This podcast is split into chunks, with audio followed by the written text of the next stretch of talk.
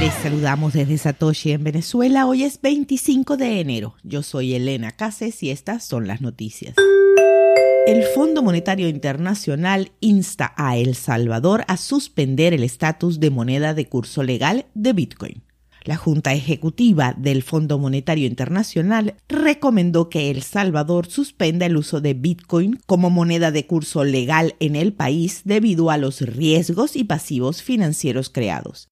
La recomendación llegó en un informe emitido el martes 25 luego de discusiones bilaterales con El Salvador sobre su economía. Los directores del Fondo Monetario Internacional enfatizaron que, y cito, Existen grandes riesgos asociados con el uso de Bitcoin para la estabilidad financiera, la integridad financiera, la protección del consumidor, así como los pasivos contingentes fiscales asociados, según el informe.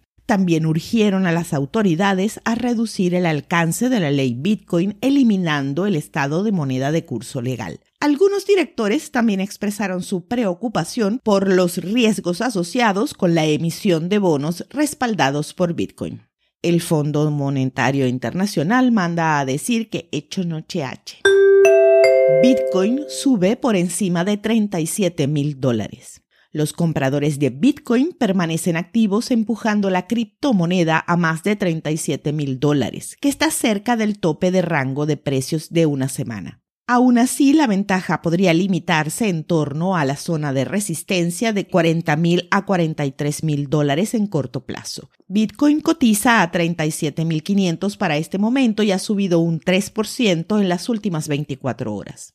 El índice de fuerza relativa o RSI en el gráfico de cuatro horas desencadenó una señal de sobreventa el 22 de enero que precedió al último rebote de precios. En el gráfico diario, el RSI está comenzando a subir desde niveles extremos de sobreventa, lo que podría estabilizar la venta masiva actual. La resistencia inicial está en el promedio móvil de 100 días en el gráfico de 4 horas, posicionada en los 40.600. Los compradores deberán hacer un movimiento decisivo por encima de ese nivel para detener la tendencia bajista de noviembre mineros de criptomonedas kazajos cortados del suministro de electricidad hasta finales de enero. Un memorando del operador de la red nacional eléctrica llamada KEGOK fechado el 21 de enero, decía que, y cito, el suministro de electricidad planificado para las personas dedicadas a la minería digital está completamente cancelado. Fin de la cita. Desde el 24 de enero hasta la medianoche del 31 de enero, la red de energía de Kazajistán ha estado luchando para satisfacer la demanda de energía, especialmente durante el invierno.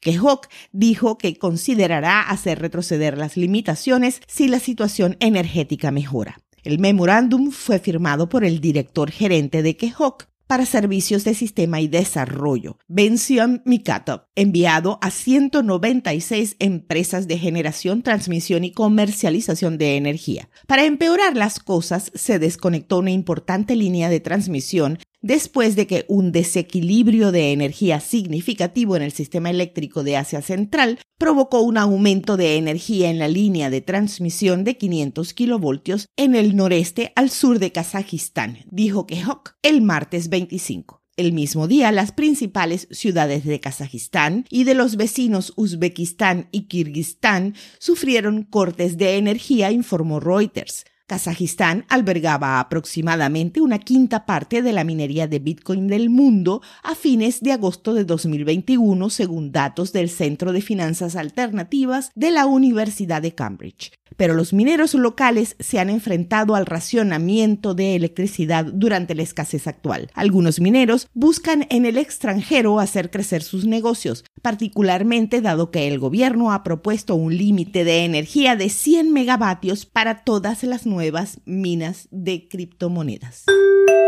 A las 2 de la tarde, hora Venezuela, el precio de Bitcoin es de 37.169 dólares, con una variación al alza en 24 horas de 4.99%. El hash rate es de 193.319. Esto fue el bit desde Satoshi en Venezuela.